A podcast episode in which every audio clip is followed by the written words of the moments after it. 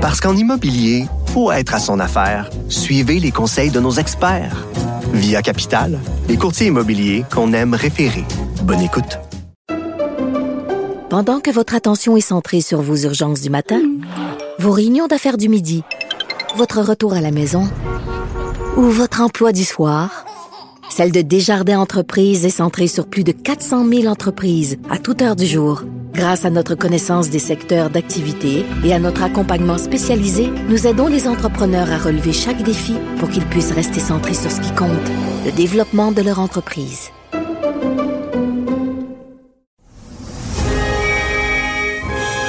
Antoine Robitaille. Il pourrait nous réciter la Constitution canadienne mot par mot. Mais il aime mieux animer son émission. C'est mardi, jour des actualités de l'histoire. Les actualités de l'histoire. Avec Dave Noël et Antoine Robitaille. Et bonjour, Éric Bédard. Bonjour. Ben oui, Éric remplace aujourd'hui Dave Noël. Éric est historien, professeur à l'Université TELUC et auteur, entre autres, de Le Québec tournant d'une histoire nationale chez Septentrion. Tous les mardis, on parle d'histoire parce que le passé est toujours d'actualité en politique et on va parler d'indépendance euh, comme d'une idée très ancienne aujourd'hui. Elle est aussi d'actualité parce que ce matin même, un reporter a demandé à François Legault si la souveraineté du Québec serait viable et il a répondu par l'affirmative. Mais on parle d'indépendance, Éric, parce que vous préfacez un livre de Maurice Séguin. Maurice Séguin qui a parlé de l'idée d'indépendance. C'est un livre qui date de 1962. Est-ce que c'est hors contexte? Est-ce qu'on peut faire des parallèles euh, avec euh, aujourd'hui, justement? il y avait une élection en 62 et, quel parallèle on peut faire avec celle de 2022? Oui, juste pour être un petit peu plus, euh, c'est peut-être moi qui vous ai induit une erreur. Le livre originalement n'était pas de 1962, mais Maurice Séguin avait fait une causerie à la télévision de Radio Canada euh, trois dimanches de suite euh, euh, durant, je pense, le, printemps 1962, dans une émission qui s'appelait Conférence, et c'était donc des, conférences que faisaient des universitaires, des, intellectuels, et lui en avait fait trois sur l'idée d'indépendance. Oui, parce que le livre est publié en 68, c'est vrai. Oui, c'est ça. Le, livre ensuite va paraître en 68, parce que Maurice Séguin, c'est pas un homme, c'est un historien déjà qui était très respecté à l'Université de Montréal, qui avait, était très apprécié de ses étudiants. il aimait beaucoup c'est pas le père de l'école de Montréal, comme on dit souvent? Tout à fait, tout à fait. Alors, Maurice Séguin, on pourrait dire, c'est le penseur de l'école de Montréal, c'est-à-dire ces historiens qui, à l'Université de Montréal, avec Michel Brunet, qui était une figure beaucoup plus médiatique à l'époque que Maurice Séguin, et euh, avec Guy Frégaud. Guy Frégaud, en 1962, était déjà sous-ministre aux Affaires culturelles, mais il avait été un historien très important du département d'histoire, et ces trois historiens-là avaient développé toute cette idée que ce qui était à l'origine de l'infériorité économique des Canadiens français, c'était la conquête. Donc la conquête avait eu un effet un peu catastrophique sur le développement d'une jeune nation qui était en train de naître là, à l'époque de la Nouvelle-France, une jeune nation qui aurait pu avoir le même destin que les autres nations du Nouveau Monde, que ce soit les États-Unis ou les pays de l'Amérique latine, qui aurait pu accéder à l'indépendance quelques décennies après la, conquête, mais qui avait été comme brisée dans son développement. Et c'était d'ailleurs la thèse de Maurice Séguin. Maurice Séguin avait soutenu une thèse sur la nation canadienne et l'agriculture. Il disait au fond, ce qui va se passer, c'est qu'après la conquête, nos élites vont quitter la, Nouvelle-France, la colonie, et euh, on va se retrouver avec des, agriculteurs qui vont vivre d'agriculture de, subsistance, puisqu'ils n'auront pas de débouchés pour mmh. leur surplus, puisqu'on était dans un empire étranger. Et puisqu'il n'y aura pas de surplus, ben, il n'y aura pas de il y aura pas de bourgeoisie, il n'y aura pas de capitalisation, et donc euh, les, les Canadiens vont se replier vers une agriculture de subsistance, et lorsqu'ils sortiront de cette agriculture, ben, ils vont se prolétariser à Montréal et où ils vont aller euh, aux États-Unis. Alors, c'était une thèse très, très forte et euh, elle a eu beaucoup, beaucoup d'influence, elle a beaucoup marqué les esprits. Et ce qui est intéressant, c'est qu'en 62, dans sa causerie, ben, Maurice Séguin nous dit, alors qu'en 1962, l'idée d'indépendance, ça a un peu l'air de la saveur du jour. Hein? Euh, il y, a, y, a, quelques, quelques têtes d'affiche. Marcel Chaput, là, qui, qui, a lancé Pourquoi je suis séparatiste en 1961. Euh, il, y a le, y a le RIN, qui est encore qu'un mouvement d'éducation populaire, mais qui n'est pas un parti politique encore. Il y a l'Alliance Laurentienne. Il y a, il y a quelques groupuscules. Le Front de libération du Québec n'a pas encore fait sauter non, sa première en effet, Tout à fait. C'est pas tout à fait encore, euh, pas été encore fondé. Donc, c'est une, idée, neuve. C'est vu comme une idée neuve? C'est une, oui, c'est ça. Alors, en 62, c'est vu comme une idée à la mode, un peu chez certains groupuscules, les intellectuels, les étudiants, aux marges. Et Maurice Séguin veut montrer que non, c'est une idée très ancienne. C'est une idée très ancienne qu'il y avait cette aspiration-là dès l'époque des patriotes, euh, euh, dès le début du 19e siècle, mais que euh, malheureusement, il, n'aimait pas beaucoup Louis-Polyte Lafontaine, que j'ai bien étudié. Oui. Il disait, ils ont eu l'illusion fédéraliste, et au lieu de poursuivre le projet patriote, ils ont cru à cette illusion fédéraliste. Or, une nation, pour se développer dans toute son intégralité, il lui faut euh, les pleins pouvoirs de la souveraineté d'un État. Euh, et, bon, alors donc, il avait fait comme ça une conférence, et ce sont ses disciples qui l'ont vraiment euh, pressé de publier cette, cette, cette, causerie. Ah oui. et donc, en 1960, un de ses disciples les plus connus, c'est nul autre que Denis Vaugeois. Denis Vaugeois, qui était un admirateur, qui avait été un étudiant de Maurice Séguin et qui va devenir un éditeur, eh bien, un des premiers ouvrages qui est paru chez Boréal... un des ministres de René Lévesque. Oui été un ministre de René Lévesque. Et les éditions du Boréal, qui sont bien connues aujourd'hui, ont été fondées durant les années 60 par euh, Denis Vaugeois. On appelait ça le Boréal Express.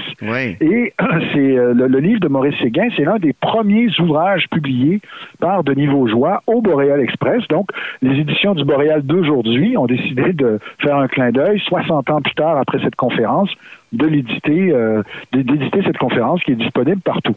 Donc, mais c'est en effet, vous le disiez dans votre introduction, 1962, c'est vraiment une année, euh, qui est une année chargée et on aura une élection justement. Hmm. Oui, pourquoi on a une élection en 62? Ben, alors, c'est ça. Alors, c'est une élection qui est, qui est, vraiment prématurée. Hein. Euh, euh, le, gouvernement de Jean Lesage a été élu le 22 juin 1960, donc il avait, il, aurait pu gouverner facilement jusqu'en 64 sans aucun problème, avec toute la légitimité. Mais euh, il y a un ministre qui s'active en coulisses, qui est le nouveau ministre des Richesses naturelles, qui veut, qui essaye de convaincre le Conseil des ministres euh, qu'il faut compléter la nationalisation de l'hydroélectricité. Alors, il faut voir qu'Hydro-Québec avait été fondé en 1944. Il y avait déjà une compagnie qui avait été euh, étatisée, la Montreal euh, Light In and Power à Montréal. Oui. Mais sinon, il y avait, il y avait, il y avait une demi-douzaine de compagnies hydroélectriques et il y avait des, des coopératives d'électricité mais c'était un petit peu, euh, enfin René Lévesque jugeait que c'était un peu anarchique. Il fallait uniformiser tout ça, il fallait donner plus de pouvoir à Hydro-Québec, et il croyait que ça c'était euh, quelque chose d'essentiel. Au début, il y avait beaucoup de réticence euh, de Jean Lesage et de, plusieurs autres ministres qui étaient plus euh, réticents à toute forme d'étatisation. Et le Parti libéral était adepte encore euh, dans, plusieurs d'un certain libéralisme économique. Et donc, finalement, René Lévesque, après une réunion célèbre au lac à l'épaule, le chalet là, du, du, gouvernement, finalement convainc. Et là, Jean Lesage dit c'est tellement gros, parce que ça demandait un, emprunt de, de 600 millions. C'est tellement gros qu'on ne peut pas faire ça comme ça sans mandat. Donc, il faut déclencher précipitamment une élection. Et là, évidemment, il y avait, c'était ratoureux, puisque, bon, et là, le slogan Maître chez nous, hein, Maître chez nous, donc un slogan très nationaliste, euh, où, euh, là, Jean Lesage utilise des mots comme le colonialisme économique, il faut mettre fin au pouvoir des trosses d'électricité. C'est un langage qui même remontait aux années 30 avec le docteur Hamel. Donc, c'était, c'était une rhétorique très nationaliste, et ça mettait vraiment l'Union nationale dans, ça plaçait l'Union nationale dans une situation très inconfortable. Alors, ça, je, vous le rappelle rapidement, euh, Antoine, euh, parce que là, c'est ça qui est la grosse différence entre cette élection et celle d'aujourd'hui. C'est qu'il y avait vraiment que deux partis. Hein. Il y avait vraiment deux partis. Aujourd'hui, on en a cinq. On a l'opposition qui est émiettée en quatre partis. Avait que deux euh, partis. Avec notre sondage de, ce matin, en plus, on voit que c'est presque, presque tous à 15 oui. C'est incroyable, hein? Mm-hmm. C'est incroyable. Alors que là, on a vraiment que deux partis. Il y a un troisième parti qui monte le bout du nez, mais sur la scène fédérale. C'est le parti, le Crédit social, qui a fait une percée importante sur la scène fédérale en 1962, lors de l'élection fédérale. Il y a beaucoup de créditistes qui rêvent d'une aile québécoise du Crédit social. Ça fait peur d'ailleurs à Daniel Johnson, parce qu'il a l'impression que c'est un peu le même électorat. Ouais. Des, des, régions plus périphériques, euh, semi-rurales, rurales, des cultivateurs. Bon. Alors là, Daniel Johnson, il vient d'être élu chef. Hein? Il a été élu chef en 1961. Ça a été une campagne, je pense que vous en avez parlé avec Dave Noël, qui était très déchirante. Il a, il a remporté la victoire par quelques votes. Il y a encore des séquelles de tout ça. Et là, on se demande, mais qu'est-ce qu'on va faire? Qu'est-ce qu'on va faire face aux libéraux qui ont ce slogan? Et là, euh, Daniel Johnson, euh, il, y a deux, il y a deux stratégies. Soit on dit, oui, euh, allons-y avec la nationalisation, euh, oui, pourquoi pas, mais euh, portons, faisons porter l'élection sur le bilan des, des puis il y a beaucoup de choses à critiquer en éducation et bon, ou encore on dit non, on est contre ce, cette poudre aux yeux de, la nationalisation parce qu'au fond ça peut se faire de façon graduelle, pas besoin de tout faire ça d'un coup. Mais et, c'est ce que choisit Daniel Johnson. Donc on, on, on est contre, mais euh, que, si on est élu, on va faire un référendum. Hein? ah bon? oui, Daniel Johnson promet que s'il est élu, puis euh, il va étudier le dossier, puis s'il juge que c'est nécessaire, il va faire un référendum sur la question euh, de la nationalisation de l'hydroélectricité. Alors, c'est quand même pour distinguer les enjeux. Hein, il dit il faut distinguer le bilan des libéraux, parce qu'il était très critique notamment des réformes en éducation, il agitait le spectre de la laïcité euh, euh, et, il disait l'État s'ingère dans l'hydroélectricité euh, de façon exagérée, c'est du socialisme. Qui nous dit que ce ne sera pas le cas après en éducation et qu'on va enlever, on va déconfessionnaliser les écoles, qu'on va aller vers la laïcité. Daniel Johnson va aller jusque-là durant la campagne. C'est tout un contexte pour cette conférence de Maurice Séguin. Hein? oui. Alors, mais, tout ça euh, survient quelques mois après les causeries de Maurice Séguin. Les causeries de Maurice Séguin, c'est ça que je vous le disais, c'est autour de mars 62. En mars 62, puis euh, c'est intéressant, c'est une année, euh, c'est une année 62 où il va y avoir un numéro spécial de la revue Liberté sur le séparatisme. Hmm. c'est le grand débat euh, c'est un des grands textes de Hubert Aquin qui sera publié, La fatigue culturelle des Canadiens français, ah oui, publié cette année-là. Un classique. À l'élection de 1962, si on revient à l'enjeu de l'indépendance, c'est intéressant puisque Marcel Chaput, euh, qui était un des fondateurs du RIN, euh, voulait convaincre ses collègues, ses amis du RIN, de transformer le RIN en parti politique et de présenter des candidats à l'élection de 62. Il était pressé, on dirait, de, d'en faire un véhicule partisan, un parti politique pour aller chercher des adhésions, des adhérents. Et euh, le, reste des, du bureau national euh, du RIN était contre. Ils disaient, on n'est pas prêt. Euh, notre, notre mission est d'abord de faire de l'éducation. Marcel Chaput, lui, logeait du côté d'un parti. Donc, il va se présenter comme candidat indépendantiste indépendant. Ah oui. et d'ailleurs, dans une circonscription dont tout le monde parle depuis 24 heures, Bourget, ah, Camille Lorrain. Qui est maintenant Camille Lorrain, ben oui. voilà. Et il va obtenir euh, plus de 3000 votes. C'est quand même pas si mal. Quand même. Hein? Euh, pas, pas, si mal. Donc, il, nous reste, euh, il nous reste peu de temps, Eric. J'aimerais savoir relire Maurice Séguin 60 ans plus tard, qu'est-ce que ça qu'est-ce que ça nous fait? Est-ce qu'il y a, des, erreurs historiques? Est-ce qu'il y a des choses qui ne pourraient pas être écrites aujourd'hui? On pense toujours à la question autochtone. Qu'est-ce que ça fait de, relire Maurice Séguin? Disons que le point de départ de toute sa pensée euh, parce que Maurice Seguin, c'est un historien et c'est un théoricien et un penseur. Mm-hmm. il, a, il a à la fois réfléchi au destin de la nation canadienne euh, comme historien avec une thèse, mais il a aussi présenté un cours qui était célèbre, qui était très apprécié des étudiants, qui s'appelait les normes. Donc, qu'est-ce que les normes pour une société? Or, il partait d'une sorte de réflexion philosophique en se disant qu'est-ce que c'est vivre pour un individu ou pour une collectivité? Vivre, c'est agir par soi c'est avoir la maîtrise de son destin. Et pour une collectivité, qu'est-ce que ça signifie? Ben, ça signifie que pour avoir la maîtrise de son destin, il faut éventuellement les attributs d'un État. Alors, les fédéralistes de stricte obédience vont nous dire non, pas nécessairement. Euh, on peut partager les compétences, on voit l'Union européenne, bon. Euh, mais c'est une, c'est une vision, disons, qui est intéressante puisqu'elle nous ramène à quelque chose d'assez essentiel qu'est-ce que c'est la liberté pour un peuple, hmm. sinon la maîtrise de son destin politique, économique, culturel, et cette maîtrise-là nécessite d'avoir un État, un État qui a les coups des franges. Hein, un État qui contrôle euh, qui contrôle son, son destin. Mhm. et, et- et il faisait cette lecture-là euh, en, en remontant jusqu'à la conquête, en disant que cette aspiration a, a- a été euh, de, de tout temps présente euh, chez les, chez, chez les Canadiens, qui sont devenus des Canadiens français, mais qu'on a été peut-être endormis par cette idée d'un fédéralisme où on se partage assez équitablement les pouvoirs, alors que non. Et, que est-ce que ça a bien vieilli compte tenu de, de- de tout l'eau qui a coulé sous les ponts depuis, c'est-à-dire où l'idée d'indépendance a été vraiment prégnante et, et là où plusieurs personnes disent ben, les Québécois sont ailleurs?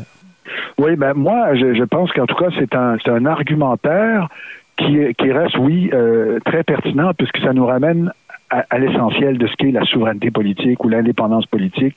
Et ça nous, ça nous, ça nous rappelle qu'on a beau se raconter toutes sortes d'histoires. Euh, Oui, je sais, on a eu deux référendums, on a eu de multiples tentatives de réforme constitutionnelle, mais on reste quand même un peu toujours au même point. Euh, et euh, bon, ça ne veut pas dire qu'il faut, faut se jeter en bas du pont. Euh, je comprends que la mécanique politique partisane est, est complexe, mais en même temps, comme argumentaire, moi, je trouve je, je, je continue de trouver ça très solide.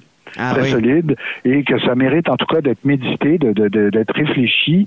Et ce qui me frappe, si on compare l'élection de 62 à celle de, à celle de 2022, Mhm. c'est justement c'est qu'elle plaçait au centre euh, la question de, euh, tu sais, de la maîtrise d'un destin, Ben oui. maître chez nous.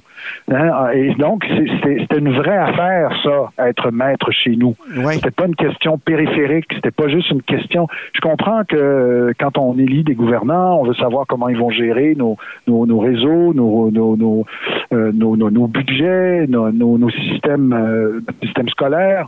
Mais en même temps, on, on peut aussi s'attendre de, de, de- de citoyens euh, qui aient une aspiration un peu plus élevée par rapport à leur peuple, à leur collectivité. Ben, je sais que je, je prêche à un convaincu. S'il y a quelqu'un qui... je sais qu'Antoine, dans- je vous écoute souvent, je sais que pour vous, c'est quelque chose qui, qui est important, la question du régime, la question constitutionnelle, mais je trouve que dans cette élection-ci, il y a une pauvreté par rapport à cet enjeu-là qui est assez euh, triste à voir. Moi, je trouve que ça a déjà été pire.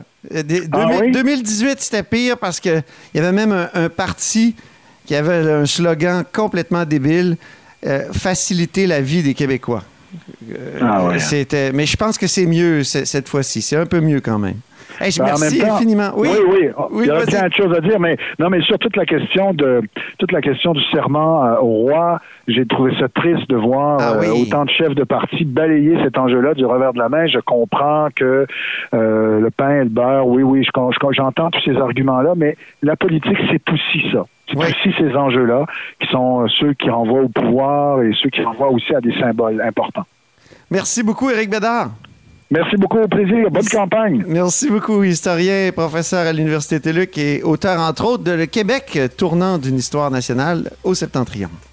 Et c'est ainsi que se termine la hausse sur l'autobus en ce mardi. Merci beaucoup d'avoir été des nôtres.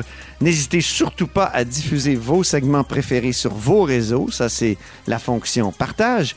Et je vous dis à demain.